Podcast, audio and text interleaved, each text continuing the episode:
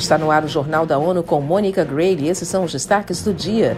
Comércio global fecha no negativo nesse segundo semestre. Haiti começa a campanha de vacinação contra a cólera.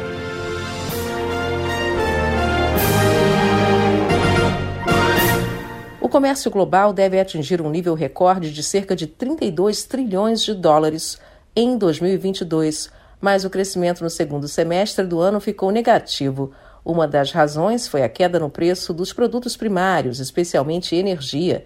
As informações com Ana Paula Loureiro. As informações foram divulgadas nesta terça-feira pela Conferência das Nações Unidas sobre Comércio e Desenvolvimento, a UNCTAD. Embora o valor do comércio internacional de mercadorias tenha se estabilizado durante o segundo semestre de 2022, o volume do comércio aumentou durante o terceiro trimestre e a expectativa é que continue aumentando durante o quarto trimestre. O crescimento positivo no volume de vendas do comércio internacional indica a resiliência da demanda global.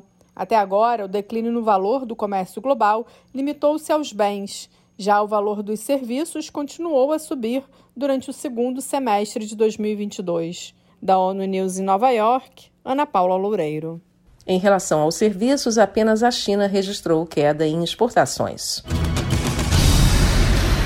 Doses da vacina Evicol contra a cólera estão sendo distribuídas no Haiti como parte de uma grande campanha de imunização. Cerca de mais de 1 milhão e 100 mil doses foram fornecidas pelo Grupo Internacional sobre Provisão de Vacina, que gerencia o estoque global contra a cólera. A iniciativa tem o apoio da Organização Pan-Americana da Saúde, OPAS.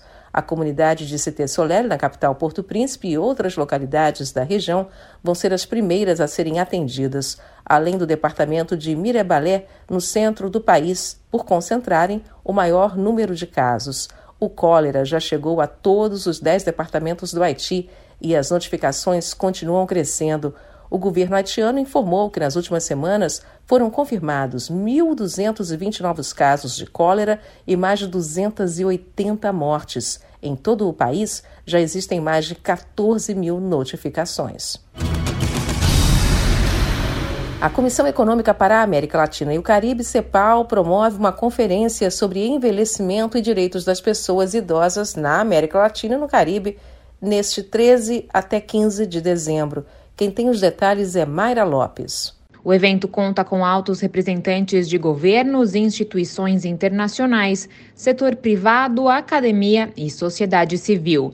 Eles analisam avanços e desafios na construção de um futuro digno para a terceira idade e na implementação do Plano Internacional de Madrid sobre o envelhecimento, 20 anos após a sua aprovação.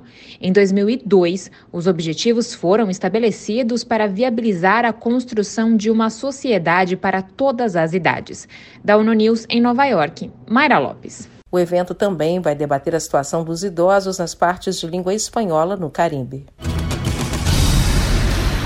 Em todo o mundo, mais de 50 milhões de pessoas vivem com epilepsia e com implicações físicas ou mentais desse distúrbio neurológico. Todos os anos, 125 mil pessoas perdem a vida para a epilepsia ou causas relacionadas a ela. Aproximadamente metade de todas as pessoas com epilepsia também têm outras condições de saúde física ou mental que estão associadas a piores resultados de saúde e o aumento das necessidades de cuidados de saúde. Muitos que vivem com a doença também enfrentam barreiras para conseguir emprego, ter acesso à educação e são privados da participação integral na vida comunitária. A OMS alerta sobre a falta do tratamento necessário a muitas pessoas com epilepsia em todo o mundo. Elas precisam de medicamento para controlar as convulsões. Mais de 70% dos que convivem com esse distúrbio poderia viver sem as convulsões caso recebessem o tratamento que pode custar menos de 5 dólares ao ano.